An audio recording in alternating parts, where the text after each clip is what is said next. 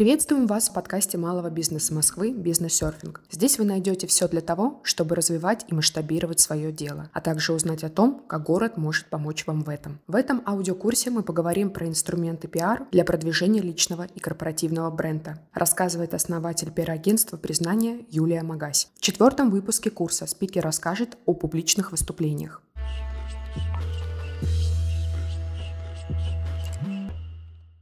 В этом эпизоде мы поговорим с вами о публичных выступлениях как одном из инструментов пиар-продвижения и о том, как продавать, не продавая, через спикерство. Выступление со сцены сегодня действительно отличный и эффективный способ привлечь новых клиентов и продать свои услуги. Но важно делать это грамотно, потому что сегодня, к огромному сожалению, очень часто можно наблюдать спикеров, которые выходят на сцену и буквально с первой минуты начинают активно продавать свои услуги, звать на вебинары, делать какие-то распродажи и так далее. Но я, имея достаточно большой опыт в спикерстве, у меня за плечами более 140 офлайн конференций, могу честно сказать, сказать, что такие спикеры долго не выступают. Как правило, они быстро могут попасть в черные списки организаторов и больше никогда не получить приглашение на конференцию. Чаще всего, когда организаторы приглашают спикеров, они рассчитывают, что те поделятся с участниками реальной пользой и экспертизой. И если этого не происходит, а происходит прямая продажа, то, конечно, зрители начинают сильно выражать свое недовольство, и все это приходится выслушивать организаторам. В итоге спикер, который активно продает, теряет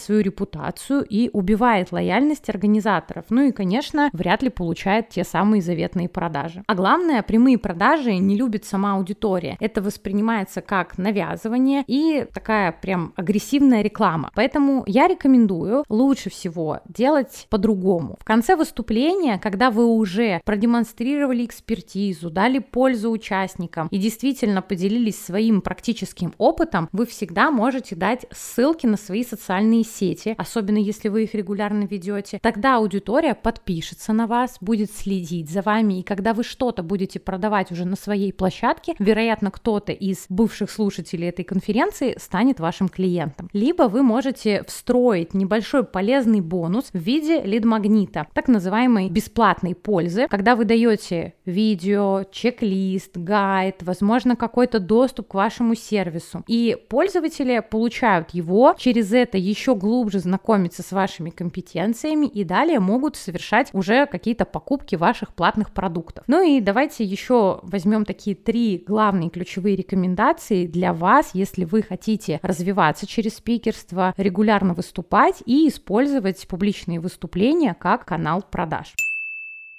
Первое и самое главное, пожалуйста, хорошо готовьтесь к вашему выступлению, не жадничайте и щедро делитесь пользой. Не нужно говорить во время выступления, а вот эту крутую фишку я даю на своем курсе. Наоборот, Хорошее выступление – это когда вы поделились реальной пользой и контентом, дали то, что человек сразу может внедрить. И тогда у него появляется логичная мысль, что если вы такой крутой контент даете даже в открытом выступлении, то сколько же всего интересного можно будет узнать, если купить вашу консультацию, курс или услугу. И, конечно, чтобы ваше выступление запомнилось, его нужно хорошо и тщательно подготовить, поработать над его структурой, встроить практические примеры и кейсы, сделать их максимально наглядными, подкрепить всю информацию фактами и цифрами, привести данные исследований, возможно, добавить немного юмора или историй. Ну и, конечно, я рекомендую готовить презентацию заранее, а не доделывать ее по пути в такси, потому что у меня у самой так много раз было, и ничего хорошего в этом нет. А еще очень важно позаботиться о тайминге и отрепетировать ваше выступление, потому что нет ничего хуже либо сильно выйти за рамки отведенного вам времени, либо наоборот оттараторить вашу презентацию за 20 минут вместо положенного выступления на час. Это всегда очень сильно нервирует организаторов, и я рекомендую несколько раз сделать прогон вашего выступления накануне, чтобы вы сами были спокойны и чувствовали себя максимально уверенно.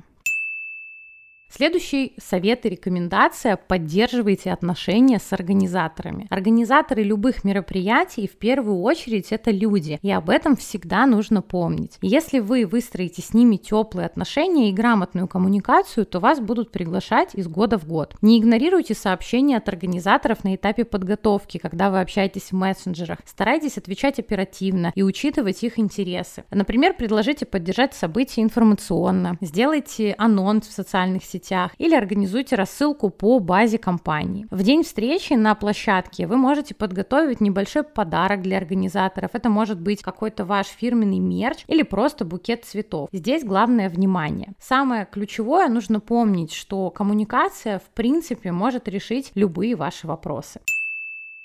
Ну и третий совет и рекомендация – работать над своей медийностью и личным брендом в комплексе. Очень часто ко мне приходят с запросом на то, что мы хотим выступать как спикеры, но при этом абсолютно не имеют никакого бэкграунда. И по своему опыту могу сказать, что когда вы не особо известны в вашей нише, то вы чаще всего будете получать отказы. Я, например, в начале своего пути получила 36 отказов, прежде чем меня взяли на первую конференцию офлайн. Поэтому, если вы хотите повысить свои шансы и чаще выступать, обязательно обязательно развивайте свою медийность в целом, чтобы вы были интересны организаторам, потому что ваша задача сделать так, чтобы у вас были активы. Если у вас есть актив в виде базы вашей аудитории, например, в e-mail или подписчики в социальных сетях, для организаторов это знак, что на вас может прийти аудитория, и вы как минимум можете внести некий вклад в продвижение мероприятия. Также, если мы говорим про крупные площадки, то они всегда обращают внимание на ваши регалии и на некий послужной список, есть ли у вас публикации в СМИ, были ли у вас какие-то интервью, являетесь ли вы автором книги, кто ваши клиенты и партнеры. Все эти артефакты отлично встраиваются в самопрезентацию и ваш медиакит, добавляют вам веса и становятся аргументами, чтобы отдать предпочтение вам, а не другим кандидатам на спикерское место.